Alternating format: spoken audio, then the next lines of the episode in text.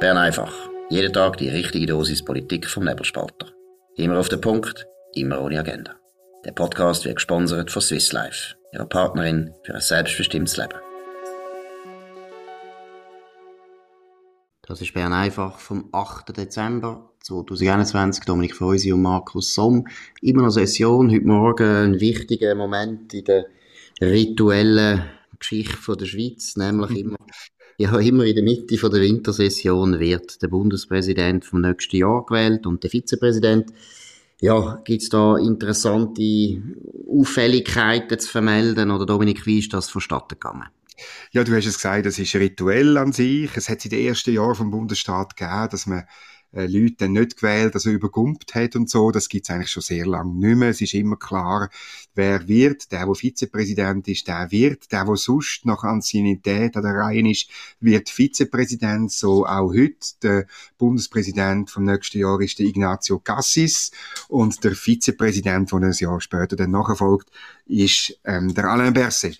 Beide haben äh, jetzt von der Stimmenzahl ein äh, mediokres Resultat gemacht. Der, äh, ähm, ähm, Ignazio Gassis 156 von 197 gültige Stimmen. Sehr viel haben leer eingeleitet. Das sieht man an den Nummer 197 gültigen Stimmen. Äh, auch ungültig hat es ziemlich viel gegeben. Ich weiß gar nicht, was da, was da los war. Ähm, und der Alain Berset zwei Stimmen mehr, 158. Jetzt, äh, ja, das ist, er hat ein bisschen eingerissen, finde ich. Ich finde es nicht richtig, so Abrechnungen zu machen, da mit dem Stimmzettel anonym dann noch.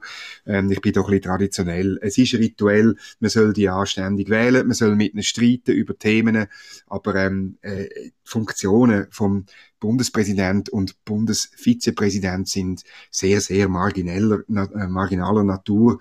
Und äh, ich finde es ein bisschen Kinderzeug, wenn man da irgendwie so ein bisschen etwas spielt. Ich weiß nicht, wie du das siehst. Gut, aber wer, wer hätte es beim Gassis, wer hätte es den Gassis wollen abstrafen? Sind das Linke, sind das Mitte-Leute, sind das SVPler? Wer ist das? Ich kann nur, also das ist, ist natürlich keim, oder, aber ich habe ein bisschen umgelost und das heißt, dass die Linke nicht zufrieden ist mit dem EU-Kurs von Ignazio Cassis und deswegen ihn abgestraft hat. Auch ähm, in der SVP Einzelne, wo das irgendwie auch ist, man sagt, er hätte laviert, weil er ja wirklich, er hat ja eine Weile lang probiert, das Rahmenabkommen noch überzubringen. Das hat auch dort ein paar Finden gegeben. Ja, äh, finde ich, gehört halt zur Aufgabe von einem Bundesrat. Und umgekehrt hat es dann eine Retourkutsche gegeben bei Alain Berset, dass er sozusagen in der SVP einige Leute gegeben hat, die leer oder ungültig äh, reingegeben haben oder andere äh, bevorzugt haben. Also äh, Viola Amherd hat, glaube ich, 26 Stimmen gemacht dort. Ja, aber aber das sind so ein bisschen die Mätzli, wo man dann geschützt vom ähm, Stimm- und Wahlgeheimnis macht. Und eben, ich bin da nicht so Fan davon. Was aber stimmt, ist, dass natürlich die Bundesräte das sehr stört. Ich weiß das, äh, ich weiß das noch aus genau. Meiner Seite. Das wird sehr ernst genommen. Natürlich vor allem auch bei den ganz Gesamterneuerungswahlen. Dort ist es noch viel brutaler, oder? Dort müssen genau. alle sieben, sieben sich stellen. Und dann gibt es natürlich so ein bisschen Schönheitswettbewerb. Man sieht dann, wer ist denn wirklich anerkannt und wer nicht. Und unter dem leidet nachher Bundesrat durchaus, weil man muss ja die Bundesräte auch verstehen, oder? Also, meine, es ist wahnsinnig, oder? Bundesräte sind in der Schweiz ja wirklich ein bisschen Royalty. Und die werden wirklich immer sehr gut behandelt. Wir alle sind sehr nett. Wir sagen Bundesrat, Bundesrätin, äh, sind immer Mitarbeiter dabei, Sicherheitsdienste und so weiter. Also wenn man ein bisschen Royalty will in der Schweiz, dann ist das der Bundesrat. Hat aber auch den Nachteil, dass die Bundesräte aus meiner Sicht schon wenig Feedback bekommen, auch kritischer Natur, oder? Wirklich, wo sie, ja, sich, man kann also schon abheben, wenn man Bundesrat ist. Und ich glaube, deshalb ist natürlich die Wahl dann ein bisschen etwas Ungewöhnliches für die Bundesräte. Sie sind sich nicht mehr gewöhnt, dass sie Zensuren überkommen mhm. am Ende vom Jahr. Und deshalb trifft die das aus meiner Sicht völlig, äh, völlig übertrieben. Und deshalb sind natürlich die Metzli, wo du zu Recht monierst, sind natürlich wirklich mehr als Metzli, sie sind giftig. Es ist richtig giftig. Also die wissen ganz genau, oder? Beim Gassis vermute ich auch, das sind jetzt vor allem Linke gewesen, das tut dem Gassis richtig weh, dem Gassis sowieso, weil er ist in einer, ja, kann man sagen, eine bisschen defensiven Position. Mhm. Weil das Europa-Dossier ist ihm, Ja, kann man schon sagen. Es ist ihm ein bisschen entglitten, oder? Er hat, äh, beim Rahmenabkommen hat er sich nicht so können durchsetzen, wie er hätte wollen, oder seine Diplomaten das genau haben wollen. Ich würde es auch so sagen, ja. Oder so. Und dann jetzt die erste Reise auf Brüssel ist ein bisschen ein Fiasko gewesen. Und er ist sicher sehr angeschlagen. Und, da muss man jetzt auch mal sagen, um den Gassis wirklich zu verteidigen, er ist auch der Erste im Außenministerium, wo Kopfendeckel die linke, linke äh, Kultur von dem EDA in Frage stellt. Und das also ist natürlich auch ein Grund, warum die Linken keine Freude haben, oder? Genau, also vor allem eben im, in der DEZA, in der Entwicklungshilfe und so, wo natürlich sehr viele linksgrüne NGOs davon leben, von diesen Milliarden, die dort ausgegeben werden. Da ist er der Erste, der da ein bisschen ähm, mehr, mehr Wirksamkeit, mehr Zweckmäßigkeit, mehr Wirtschaftlichkeit verlangt. Und darum, äh, ich habe das ehrlich gesagt auch schon mal, einem Berater von Cassis gesagt, weißt, die Linken werden deinen Chef nie lieben Nie. Vergiss das. Du kannst machen, oder du, du hast wirklich das, das, der Geldtopf hat er verändert. Äh, ehrlich gesagt, nur, nur wenig. Aber das lange schon. Das ist eine Kriegserklärung. Und darum verstehe ich das. Ich hoffe, er steht ein bisschen drüber.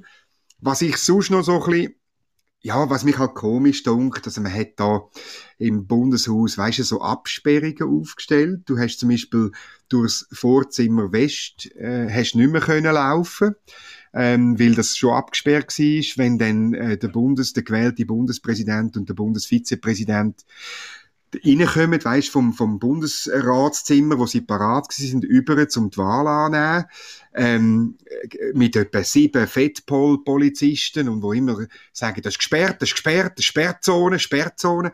Also, äh, noch vor Jahren haben sie, sind sie ganz normal mit zwei Weibel übergekommen und haben sich auch durch Leute durchgekämpft, die ihnen gratuliert haben. Und jetzt hat das so ein, ist es ein Aufmarsch gewesen, so wie von, ich muss halt wieder sagen, Ministranten, oder?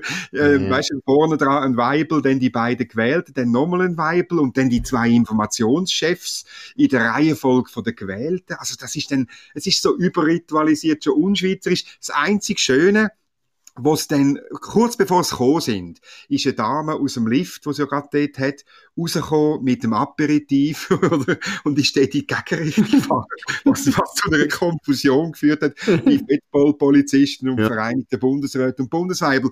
Da habe ich zu, einem, äh, zu einer Fernsehfrau von, von SRF, die am Aufnehmen war, jetzt musst du filmen, das ist eben genau Genau, das, das ist schick. Es läuft noch nicht so gut wie im Buckingham Palace, genau. wir arbeiten dran, aber vielleicht will wir, will wir als Kontrast da noch erwähnen, wir haben ja eben letzte Woche eine Veranstaltung gemacht mit der Bundesrätin Karin Keller-Sutter im vernünftigen, nüchternen St. Gallen. Und dort läuft das eben auch so, wie es ist, oder, dass man eben wirklich, da kommt der Bundesrätin, natürlich kommen ein paar Leute vom Sicherheitsdienst, natürlich hat sie ein paar Mitarbeiter dabei, aber das ist ein ganz normaler Auftritt von einer Politikerin, man kann sie nicht gerade anlangen, sondern man kann mit ihr reden, ganz normal, das ist gut, in Bern haben sie natürlich immer ein bisschen zum Regime der gnädigen Herren geneigt und tun das jetzt gerne wieder einführen, aber ich finde, du hast völlig recht. Es ist unschweizerisch, es ist, äh, unschweizerisch, es ist daneben. Ich kann noch schnell wollen, wegen dem Gassis noch ein bisschen nachtragen, oder? Das ist ja meiner Meinung nach sowieso eine Kampagne, muss man schon sehen, wo gegen den Gassis läuft. Ich meine, ich würde jetzt den Gassis auch nicht in allem verteidigen. Ich glaube, er hat das Dossier Europa hat er noch nicht richtig im Griff. Vielleicht hat er es dann gar nicht im Griff, kann sein.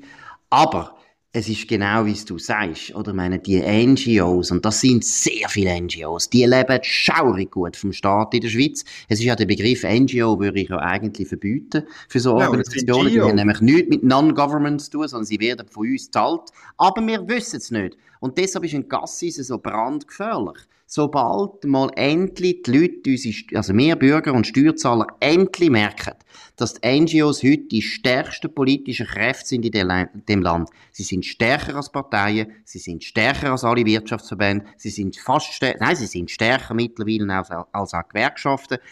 Dann ist für die NGOs eine schwere Zeit im Anzug, weil da sie leben jetzt schaurig davon, dass die Leute das Gefühl haben, ja, Greenpeace, das sind so die netten jungen Leute, die da in der Straße rumstehen und ein bisschen sammeln. Nein, das sind Milliardenkonzerne weltweit organisiert, mit zum Teil auch ausländischem Personal, wo unsere Politik ganz stark prägen auf eine undemokratische Art, auf eine intransparente Art. Ich muss ehrlich sagen, wenn es einen Kampf gibt im 21. Jahrhundert, wo man politisch muss führen als Liberale, ist es gegen die NGOs. Das ist wirklich keine gute Entwicklung. Das ist es, das ist es. Äh, und darum ist, ist eben das, was er dort gemacht hat in der DEZA, äh, sicher, sicher eine schwierige, schwierige Geschichte. Und, aber er macht das ja aus Überzeugung. Dann finde ich noch, muss man schon noch ein bisschen, bisschen die, die Geschichte von dem Cassis noch, noch erwähnen, oder? Ich meine, er ist ein Tessiner, er ist als Tessiner jetzt Bundespräsident. Äh, das ist der erste Bundespräsident seit dem Flavio Cotti, was Tessin stellt. Ja, sehr schön. Ja. Ähm, das ist auch für Tessiner, das hat man gespürt, äh, ein wichtiger Tag heute. Also die, das hast richtig ähm, Tessiner Journalisten, aber auch, auch die Deputation ist wahnsinnig stolz auf das. Und es ist auch ein bisschen, weißt du, so ein bisschen der, äh, das Ankommen, das Wiederankommen von dem Tessin in dem Bundesstaat. Und vielleicht kurz aus seiner Rede, die er gehalten hat. Es ist nicht, eine, es ist keine gute Rede gewesen. Es sind sehr viele Allgemeinplätze gewesen. Also, die Pandemie hat uns auseinandergetrieben, aber nicht gespalten. Und das Bekenntnis zur Freiheit hat er abgegeben. Äh, Zuversicht, dass wir die Pandemie werden überwinden nächstes Jahr. Finde ich toll. Und, und dann natürlich die Vielfalt von dem Land, äh, die Kohäsion von dem Land, wo, wo ein Auftrag sich für das Land, äh, ein Defi, äh, ein Motor, eine Motivation, das ist der Teil auf Französisch. Er hat, wie es heute dazu gehört, in allen vier Landessprachen geredet. Aber er hat auch sehr oft das Gleiche dann gesagt auf, auf, auf, auf äh, Französisch wie vorher auf Deutsch, was auch etwas aussagt über die Sprachkenntnis von der, von der Zuhörer. Aber oder was mir dann halt gefehlt hat, ich wirklich Institutionen. Und das weiß ich nicht, ob das jetzt beim Herrn Gassis ist oder bei seinen Redenschreiber. Weil das, was ja entscheidend ist, ist nicht die Menschen, wo die Bekenntnis und die Werte, wo man dann feiert, dass man einen Tag ablegen, sondern das Fantastische ist ja, dass die Institutionen so stabil sind und die Leute formen, wo Ämter haben in dem Land. Und das ist überhaupt nicht vorgekommen, leider. Absolut, und das ist ein sehr schöner Gedanke, weil der ist ja auch sehr wichtig, weil ja immer gewisse Leute behaupten, ja, man dürfe Institutionen angreifen, wenn man Personen angreift. Nein, wir kritisieren genau. den Amtsträger, wir kritisieren die Leute, die in diesen Positionen sind, aber die Institutionen werden damit überhaupt nicht angegriffen, weil die sind so viel stärker, so viel mächtiger als wir alle. Und das ist wirklich, glaube ich, auch das ist Genie von der Schweiz. Die Institutionen sind so verwinkelt, so kompliziert, so vielfältig, dass eigentlich fast nie etwas kann gross, oder leider teilweise gleich zu viel, aber es kann nicht so leicht verändert werden in der Schweiz. So braucht es ja noch. Wir können nicht so viel Seich machen, deshalb sind wir wirklich einfach immer relativ gut unterwegs, ohne dass wir viel dafür können, weil eben die einzelnen Menschen, auf die einzelnen Menschen kommt es in unserem politischen System weniger darauf an, als in anderen Systemen. Und ich will jetzt auch noch eines betonen, ich finde das natürlich ganz wichtig, Tessin ist auch ein Kanton, wo wirklich eine ganz spezielle Position hat in dem Land. Ist klar, es gibt ja nur noch einen anderen Kanton, Graubünden, wo es auch noch italienischsprachige Schweizer hat. Aber die sind, äh, das ist eine sehr kleine Minderheit. Es ist der Tessin, der einzige italienischsprachige Kanton. Und er ist ja auch politisch, meiner Meinung nach, ziemlich anders geworden, oder? Er ist viel konservativer, er ist auch rechter geworden, rechtspopulistischer auch, auf jeden Fall. Aber es ist wichtig, dass der Kanton eben mit dieser politischen Sensibilität, die so anders ist als in anderen Landesteilen, dass der wieder einmal voll im Rampenlicht steht, dass die Leute merken, hey, es gibt einfach ganz verschiedene Schweizer. Auch politisch gibt es sehr verschiedene Schweizer. Ja, das ist so. Und man muss vielleicht auch kurz, kurz auf die Geschichte äh, hinweisen, oder? Also die, die, die Tessiner, dass die Schweizer sind, das ist eigentlich, das ist wirklich ein, ein, ein Akt von der Überzeugung, oder? Also am 15. Februar 1798 sind 240 Freischärler aus dem lombardischen Campione über den See auf Lugano gerudert und haben ähm, im, im Grande Albergo in Lugano die beiden Vögt, die beiden Vertreter von der Eidgenossenschaft, der Stockmann und der Debumont, ähm, gefangen gesetzt und haben gesagt, so Tessiner, wir haben euch jetzt befreit und jetzt, jetzt könnt ihr der Lombardei beitreten. Und was machen die Tessiner? Die sagen, ja, Befreiung ist super, danke vielmal, aber wir wollen Schweizer sein. Wir wollen, und das ist der, der, der Schlachtruf, Liberi e Svizzeri, oder? Ja, super. Ja, sehr gut. Ist, das ist wahnsinnig, oder? Nein. Das ist, äh, das ist also etwas äh, wie eine Staatsmaxime im Tessin geworden, oder? Und, und äh, also ich weiß, das will ich eine Cousine haben in Lugano. Das hat man in der Schule hat man das wirklich siamo liberi e svizzeri, oder? Das ist so richtig. Und das ist äh, ja äh, finde ich auch noch fast noch klarer, was denn das von der Willensnation heißt, oder wo wir in der Deutschschweiz vielleicht gar nicht so verstehen, wie, wie, wie wenn man die Geschichte vom Tessin von 1798 weiss.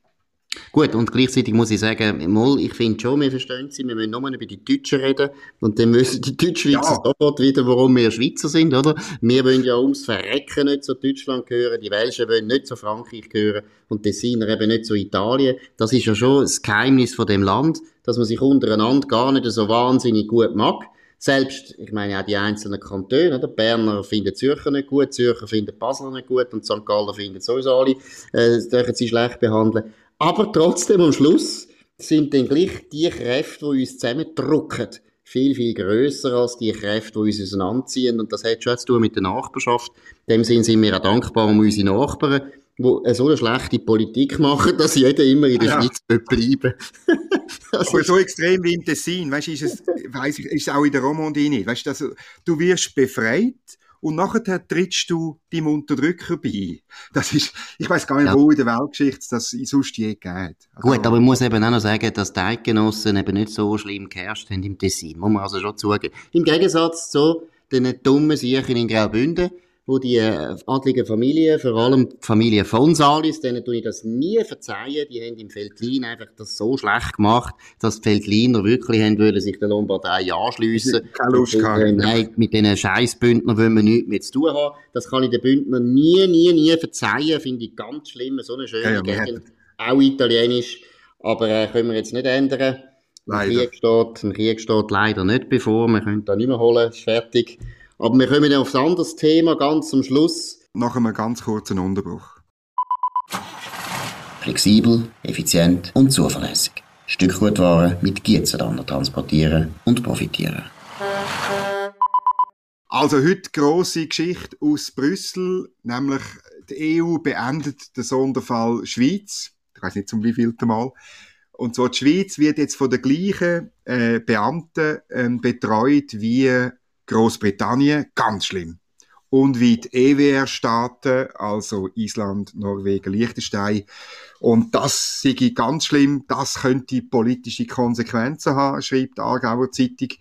Und sie sagt vor allem, das finde ich lustig, dass es vielleicht, äh, dass es ganz schlimm sei für gewisse Leute da in Bern, also für eben gewisse Diplomaten, wo immer das Gefühl haben, die Schweiz sei in der EU ja ein bisschen näher und man will sich ja annähern und, und, und jetzt eben hat man sozusagen eine Ohrfeige kassiert. Aber ich muss da sagen, ich find's gut. Das ist ja, der, der, das ist, eigentlich sind wir jetzt dann normal. Wir sind Drittstaat. Wir sind nicht Mitglied. Believe me, da einen, im EDA. ja, vor allem, sind wir nicht, vor allem sind wir nicht im Wartsaal, oder? Eben, wir haben jetzt da ja, genau. eine spezielle Stellung gehabt im Wartsaal wo eben alle die hocken, die nachher mal Mitglied werden, und das sind wir jetzt nicht mehr, ist ein ganz ein bitterer Tag für Christa Markwalder, der unglaublich gerne in dem Wartsaal gewartet hat und gewartet hat und gewartet, hat. Wir, hätten mal, wir hätten mal einen, einen englischen, einen englischen Europaabgeordneten, wo es natürlich jetzt auch nicht mehr gibt, weil die Engländer sind ja auch nicht mehr im Europaparlament, hat man gesagt, eben, er käme ja sehr gut aus mit der Christa, aber man kann ihr nicht helfen. Sie hat immer noch das Gefühl, die Schweiz gehöre unbedingt in die EU und äh, auch nach fünf Gläser Wein, guten Wein, kommt sie nicht davon ab. Aber jetzt würde ich sagen, ich sehe es gleich wie du, es ist ein guter Schritt. Wir sind Drittstaat, stolz, dass wir ein Drittstaat sind. Wir können auch eingereiht werden in Staaten wie, ist mir eigentlich gleich, und auch asiatische Länder noch dazugehören, spielt keine Rolle. Es muss einmal aufhören, nein, es muss einmal aufhören, dass die Leute immer sich in Brüssel die Illusionen machen, dass die Schweiz je noch EU-Mitglied wird. Das wird nicht passieren. Wir wissen es eigentlich alle und deshalb finde ich es gut, dass Brüssel das jetzt auch endlich anerkennt. Ja, das ist so. Und dann muss man wirklich, oder ähm, man muss auch noch mal sagen, oder der, der sogenannte bilaterale Weg, der ist ja gut gewesen. Der hat geheißen, wir haben einen privilegierten Marktzutritt. Wir sind aber nicht Teil von der EU und es, sozusagen, wir haben wirtschaftliches Privileg, aber wir haben keine politische Anbindung. Und das Ende von dem Weg, wenn man es genau jetzt anschaut, hat natürlich die EU selber eingeläutet, weil sie gesagt hat, also wenn es wirklich so ist, dass ihr nicht beitreten wollt, dann haben wir ein Problem, denn wenn, wir wollen eigentlich äh, euch das Privileg nur geben, äh, wenn ihr bereit seid zu einer politisch-juristischen Anbindung. Und ja, es ist richtig, dass wir das nicht haben wollen. Wir haben sieben Jahre, haben zwei Bundesräte und wenn ich richtig zählt habe, vier Staatssekretäre probiert anzubringen und es ist jetzt halt einfach nicht gegangen. Genau. Und in dem Sinn ist das Bern einfach gewesen. Und wirklich Bern einfach, nicht Brüssel einfach, nicht Moskau einfach und nicht Rom einfach. In dem Sinn danke für die Aufmerksamkeit. Dominik Feusi und Markus Somm verabschieden sich. Wir hören uns wieder morgen zur gleichen Zeit auf dem gleichen Kanal. Bleibt uns gewogen und uns abonnieren, weiterempfehlen, kritisieren oder auch loben. Ihr könnt uns auch hören auf Apple Podcast oder auf Spotify und so weiter. In dem Sinn, bis morgen, macht's gut, auf Wiederhören. Das war Bern einfach, immer auf den Punkt, immer ohne Agenda. Gesponsert von Swiss Life, ihrer Partnerin für ein selbstbestimmtes Leben.